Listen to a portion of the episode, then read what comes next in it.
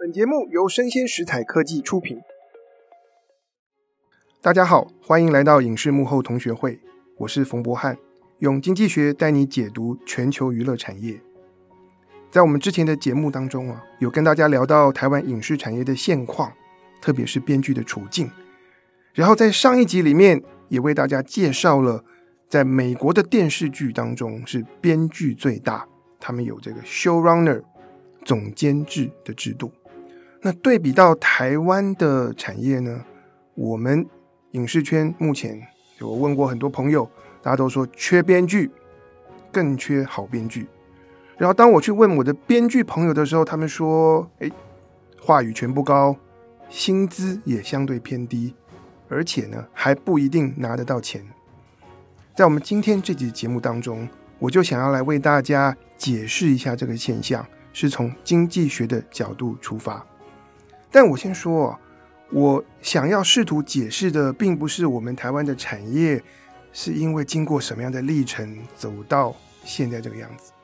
因为当我跟影视圈的老前辈交流的时候，他们说：“哎，三四十年前那个时候的编剧是很大的，是很受重视的。”啊，我并不试图要来说明说，哎，过去十几二十年产业发生了什么变化。我关注的东西是现况的背后。存在了怎样问题的本质，然后从本质出发，我们可以怎么做？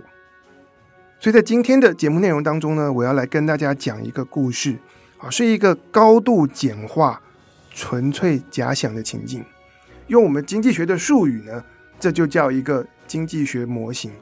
所以我等一下讲的不是真人真事，也不是案例，纯粹是一个虚构的情境。在我们这个假想的情境当中呢，假设就有一位电视剧的监制，他已经啊、设定好了要开发怎么样的一个题材，然后希望找人做一系列的电视剧的剧本以及设定集。我们可以想象，就很像我们之前跟大家聊到《纸牌屋》的计划，Media Rights Capital 决定要改编《纸牌屋》啊这本小说，那公司找到了 David Fincher 跟 Eric Roth。来做这个监制，然后他们需要负责去找到好的编剧来执行这个剧本开发的计划，并且担任这个系列剧集的总监制啊，showrunner。好，回到我们假想的情境啊，这位电视剧的监制他要找编剧来写剧本。那我们假设啊，在产业里面有兴趣、有意愿来担任编剧的有两种人。我先说，我这个故事是完全虚构的。只是为了让故事简单鲜明，所以我做了一些比较夸张的假设。就想要来当编剧的就两种人，一种叫天才编剧，一种叫平凡编剧。顾名思义啊，这两种编剧的创作能力不同，由他们来发展出的剧本，未来带来的这个商业价值和可拍性，然后能够创造的收视率不一样啊，对这个剧组的贡献不一样。那天才编剧写的剧本好看。平凡编剧写出来的东西啊，让人尴尬。那如果担任监制，负责来找编剧的这个人，他就可以辨别不同编剧大家程度的好坏。那问题就很简单了，我们就延揽天才编剧，给他好的报酬，一起工作。不过在这里呢，让我做一个很极端的假设：我们故事里面的这个电视剧监制。他没有办法辨别编剧的好坏，比方说他们要找的啊，因为故事题材的关系是关于这个学生的故事，他们要找年轻人来的编剧都还没有经验，所以我们的监制啊，他看到了这些来找工作想写剧本的人，他不知道谁是天才啊，谁是平凡人，他只能够凭感觉随意挑选。我们就说他就用抽签的方式来挑人好了，抽到谁谁就录取。这时候会发生什么事呢？如果有兴趣过来当编剧的人里面，多数人是天才，那这时候监制他不会选，我抽签也没有问题啊，我怎么抽啊？多数时候我都可以得到一名好编剧。但如果天才编剧不多呢？来了十个人啊，只有一个人是潜在的好编剧啊，是个天才，另外九个都只是有强大的热情，但是。创作故事的能力啊，还没到。那我们的这位电视剧监制，当他用抽签方式来选人的时候，十之八九啊是挑错人，选到不适合的人来写。意思是呢，当这位监制他缺乏辨别能力的时候，诶，他知道他常常会踩雷，所以根据他的经验，他对于他能够选到的人期待不会高，期待不高，表示他不会愿意出太高的编剧费，我就出一个 OK 的，或者是呃一个低薪就好了，因为他知道我聘到的人啊，多数是不值得的。好，这时候我们就看到这电视剧监制他压低薪水。不过这下子问题来了，为什么？写剧本其实需要很好的文字能力，需要创意，然后需要对人性深刻的观察和理解。那我们这些天才编剧，因为能力强，所以他除了来当编剧以外，他还有其他很多的工作机会啊。他可以去啊广告公司，或许他的能力在别的领域里面可以被其他的老板们。很快的辨识，然后挖掘，然后得到很好的生涯发展机会。所以在我们的这个假想情境里面的监制，当他开始压低编剧薪资之后，有可能啊，那些天才编剧就去另谋高就。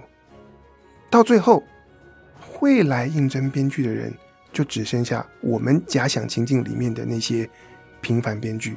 然后这些人啊，老板对他的期待低。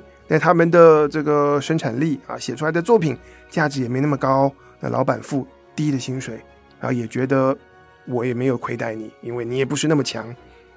所以在我们的故事里面，最后的结局是呢，来找工作的人都没有天才。那老板们对于求职者期待不高，付低薪，能力强的人不愿意进入这个产业。这就是我们所谓的劣币驱逐良币的效果。当然，在台湾啊。有些时候，一些网友会戏称这种现象叫做“出香蕉只聘得到猴子”，但真的是这样吗？如果我们强制要求在我们这个假想情境里面的这个电视剧监制们强迫你提高编剧的薪资，会怎么样呢？可以啊，当你的这个薪资够高的时候，天才和平凡人大家都会来，但只要你持续没有辨别能力。不知道怎么挑人才，那么即便天才来应征，你也不见得聘得到，因为你抽签随便选嘛。所以，当产业里多数人是那个平凡人，天才很少的时候，即使你提高了这个编剧费，提高了薪资，你聘到天才的几率啊还是很低。这表示什么？大多数时候你聘到的这个编剧程度还是不是那么好。可是你现在出高薪啊，表示多数时候你会赔钱。你付出。的薪资会高过你大多数时候能够聘到的才华，不值得。既然如此，那还是把薪资压低吧。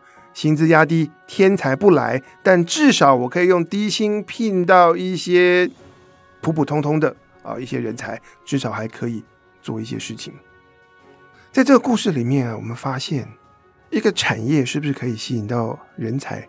其实真正的关键不是在薪资。真正的关键其实在于有权力做决策的人，他的辨别能力。当他遇到人才的时候，他是不是能够看懂？或者换句话讲，就是有权力做决策者他们的筛选能力。只要你没有辨别筛选的能力，光提高薪资是没有办法让你提升啊，聘到真正人才的，只会造成赔钱。那我上面讲的这故事呢，我会跟大家说，并不是我自己编的。最早提出这个假想情境的是一位经济学家，他叫做 George Akerlof。那他一直常年任教于 UC Berkeley。在一九七零年的时候，他写过一篇非常经典的文章，叫做《The Market for Lemons: Quality Uncertainty and the Market Mechanism》。我们就追他文章标题的前几个字啊，《The Market for Lemons》叫做柠檬的市场。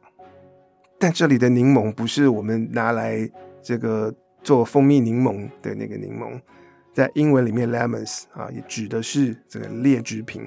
George e k l o f 他一开始文章里面所讲的故事呢，是适用在二手车。OK，以前我住美国，在美国念书的时候，买不起新车，我也是挑二手车。可是我又不懂车，二手车不管你的牌子好还是不好，你过去被人家开了八年十年，这个车况到底是怎么样？有些时候需要买家懂车才能够辨别二手车品质的好坏。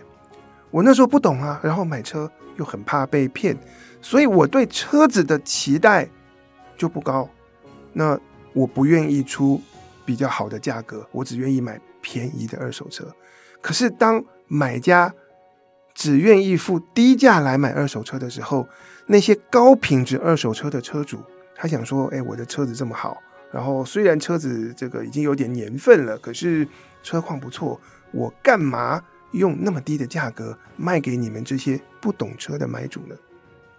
所以。George Akerlof 他观察到，在二手车市场里面的现象呢，只要买家不懂，那就容易被骗。因为容易被骗，他们不愿意出高价买车，因此呢，高品质的二手车车主根本不会把他们的好车卖给这些人。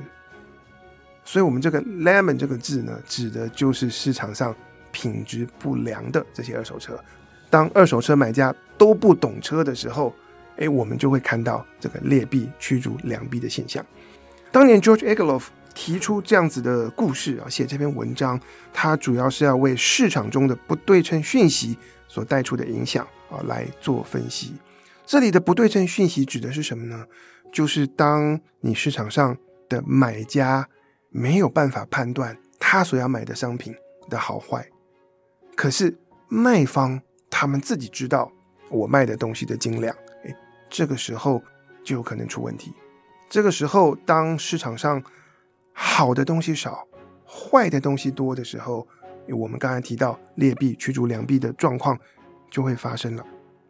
因为这个理论呢，它非常的深刻。George Akerlof 在二零零一年的时候拿到了诺贝尔经济学奖。而我刚才跟大家分析啊，这个电视剧监制所面对到的处境，其实跟一个不懂车的人。去买二手车的状况是完全可以类比的，所以这样的假想情境可以带给我们什么样的启示呢？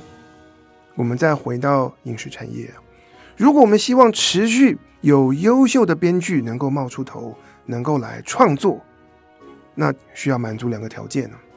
第一个，我们的产业里面需要有优秀的编剧，需要存在够多优秀的编剧。第二，在我们的产业里面，关键的决策者，他可以是制作公司的老板，是监制或者是投资人，这一些有权力决定资源分配或者是人事任用的人，他们要能够辨认谁是优秀的编剧，这一点非常不容易啊！只要缺乏辨别能力，光出钱或出高价是没有用的。那这两点呢，我现在跟大家一一的来看。第一。我们要怎么样能够有更多优秀的编剧存在产业里面？对应到我们刚才假想的情境了，来十个人，如果只有一个是天才编剧，这个产业的运作很容易陷入劣币驱逐良币。但我们能不能提高来十个人里面天才编剧的比重呢？我觉得这里最重要、最重要的一点，其实就是教育训练。我之前读韩国的案例，他们提到韩国从二零一二年开始。在学校里面成立编剧相关科系，创了三十三个系，几年内培养了两千五百名的编剧人才。我觉得这就是一个最佳例证。我们看到，当过去几年韩剧这个制霸全世界的时候，在更早之前开始，他们默默在教育上面啊做了很多的努力。那以台湾的现况呢？其实这个教育，编剧的教育需要能够让我们去熟悉。国际化的，或者是好莱坞的这样的说故事方式，所以我们如何能够积极的找韩国好莱坞的编剧啊，开设工作坊，有些更多国际化的交流啊跟课程，现在已经有在办了。比方说几年前我也看到汉朝影视，让他们邀请美国 Save the Cat 啊救猫咪的机构啊来台湾办工作坊，我觉得这些都是好的开始，但是我们会需要更多。此外呢，在一开始这些教育资源有限的时候，机会要给谁？这也是重点。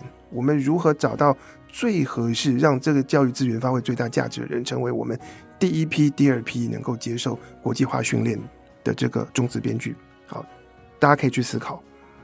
然后呢，其实写作创作这件事情不是学了你就会啊，真正的重点是你要下去写，大量的写，写完了以后可以得到别人的 feedback。因此，我们的产业要如何能够提供很多很多写剧本的工作机会？当然，剧本的开发，制作公司做出十个剧本，大概不会是每一部都能够得到投资，也不是每一部都适合开拍。它会有一个还不小的阵亡率，所以我们其实会需要有资金来投入剧本开发，让编剧们是在有酬劳的情况之下，有很多很多的写作创作的机会，然后他们的东西可以进入产业，进入媒合会，得到别人的 feedback 或得到验证，然后他们看到他们的作品最后是终止，还是最后拍出来，然后剪接上线之后。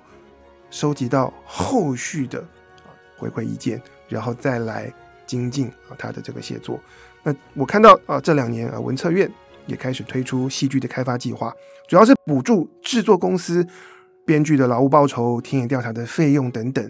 如果有参加跟文策院合作这样的开发计划，可以得到补助。我觉得这是一种方式，就是由政府的资金来注入，让我们产业有更多的钱。是可以为编剧或新手编剧创造工作机会，毕竟是这一门编剧的技艺啊，craft 是要靠边做边学的。前面是我们讲到第一点，产业里面要怎么样让它存在更多的好编剧。接下来我们就看第二点，我觉得它非常非常的重要，就在我们影视产业里面，关键的决策者会需要能够。懂故事，能够辨别剧本的好坏，能够辨识谁是优秀的编剧。诶，这一点呢，我觉得非常非常的不容易。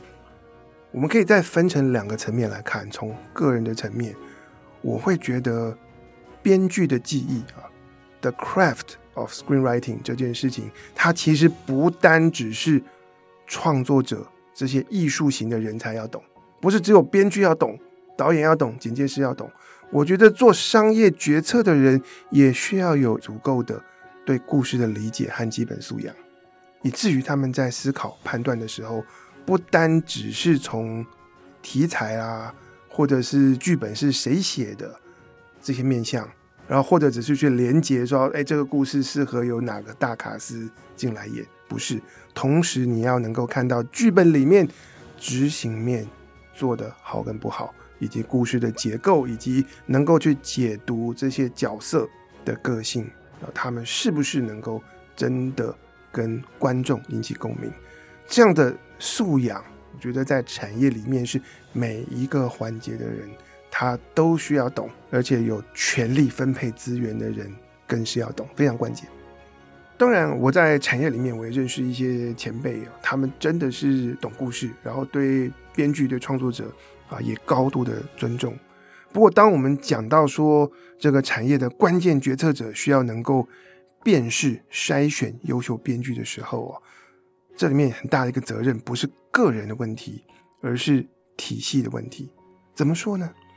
现在社会，我们只要有个电脑，然后大家打字，哒哒哒，哎，一集的电视剧本就出来了。潜在会写文字、号称会说故事的人非常多。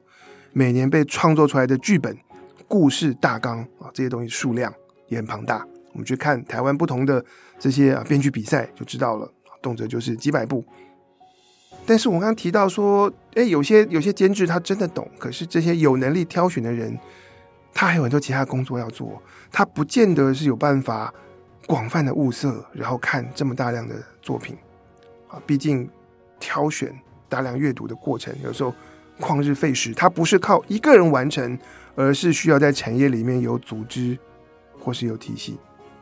组织的意思是说，OK，一个制作公司，它可能有不同的人去挑选，再把候选者一些还不错的东西再汇报给主管或真正的决策者。而靠体系呢，可能我们的产业里面，刚刚前面提到有一些不同的剧本比赛，现在也开始有产业里面民间的公司。像是汉草影视，他们有办这个野草计划，结合产业的力量，然后让产业的决策者来担任评审，希望透过这样的系统啊，能够透过比赛或媒合会，让这些有才华、会写作的编剧啊，包括新人可以被看见。当然，这里有很多的细节，比赛要怎么办才能够真正成为筛选人才的一个管道，这是另外一个课题，我们可以之后再谈。不过到头来啊，我觉得今天啊，我们这一集的节目真的希望大家能够认识到的观念，就是筛选能力的重要性。当我们看到一个产业啊，某个领域，它可以是编剧，它也可以是这个其他不同的各行各业。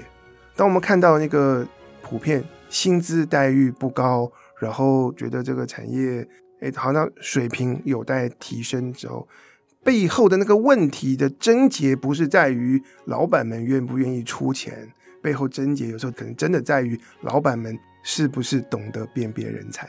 当我们能够辨别的时候，我相信谁都愿意把好的待遇提供了或用来吸引真正能够有创造力、能够带来价值的创作人才。当这个辨别能力没有的时候，我们产业就可能陷入劣币驱逐良币。不过，长期来说啊，这个问题我刚才前面讲到了，办比赛啊，然后办训练课程啊，这些我觉得都是短期的解决方案。真正长期来说，我觉得对于故事的理解，然后对于这个文学艺术的素养，它不是一个我们已经变成年人了，然后要进到产业了以后再学习，它再写作，它有的时候需要很长期的养成。我们。关于艺术、关于创作、关于故事的相关素养，是不是有放在我们从小到大的教育里面呢？我想跟大家分享一下美国的例子。我们来看一下美国的中学生他们的英文课在念些什么。我是上网随手查了，查了一几所还不错的高中，九年级的学生他们必读的作品是《梅冈城故事》、希腊悲剧。伊底帕斯王，然后他们要念教材里面有莎士比亚的第十二页、凯撒大帝、无事生非这些剧本，然后还有些学校九年级说要念魔戒，啊，你说是不是跟台湾的这个中学课本一样？大家就摘出里面的一两千字来看，没有念长篇、念经典，而且都是戏剧性的东西。如果是读这个长篇小说，有的学校指定啊，大家。每天读二十到二十五页，反正故事很好看嘛。但是用这样的方式养成阅读习惯，光是阅读还不够哦。学生读了这些东西，老师教什么？教你修辞吗？怎么做排比吗？没有。我查了一些学校，他们这样子的文学的，他们就是英文课。读了小说以后，大家来讨论文学的类型。为什么我们会分成这个奇幻？悬疑等等，然后老师带学生来讨论这些小说里面说故事的观点。诶，我们看到这个小说的描述，他是从谁的角度出发来讲这个故事？是一个第三者说故事的人吗？还是他是故事的主角，用第一人称的方式来叙述？还是他在描写的时候，不同的段落、不同的场景，说故事的这个角色的视角有切换呢？在他们的这个英文课的课程里面，老师带学生讨论作家在创作的时候为什么这样写。同样的一个故事，如果我们换一个视角，换一个写法，对读者会带来什么样不同的感受呢？我们看到，在美国的课程英文课里面，当然也提供写作训练，而且很多时候他们把目标是放在说明文的写作，因为这非常的实用。段落结构的安排，练习运用图示、例证，让自己的意见更有说服力。但我们也看到他们的中学的写作训练，老师会训练学生怎么说故事。同一个故事，能不能试着用不同的方式来讲，然后去揣摩那个效果？写完了以后怎么改稿，以及学生怎么建立属于自己的那个写作的声音？这样子的这个。文学的教育是不是跟台湾很不一样呢？我同样的也给大家念一下美国的九年级，就台湾的国三呐、我们的国三学生，我查了这个翰林版的国文的教科书，大家在读什么？